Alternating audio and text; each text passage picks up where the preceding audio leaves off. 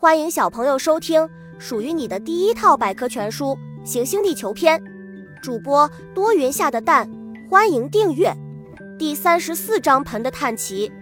通常人们把四周高、中间低的像盆子一样的地形叫做盆地。盆地里常常堆积了大量有用矿物和有机质，是世界上矿产资源最丰富的地区之一。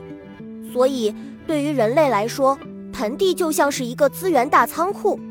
盆地的形成，地壳运动使有些地方隆起，有些地方下降，并且下降的地方正好被隆起的地方所包围，这样就形成了盆地。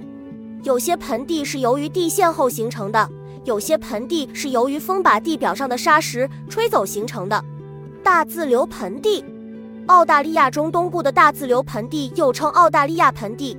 在盆地中有大量地面自流井和地下井，这为附近干旱牧区的养牛和养羊业提供了充足的水源，具有非常大的经济价值。刚果盆地，刚果盆地位于非洲中部，是世界上最大的盆地。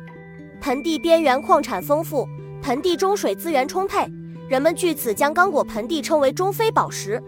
四川盆地，四川盆地是我国的四大盆地之一，这里有终年不息的滔滔江水，葱郁的山林。翠碧的田野和紫红色的土壤，红绿相映城区被誉为天府之国。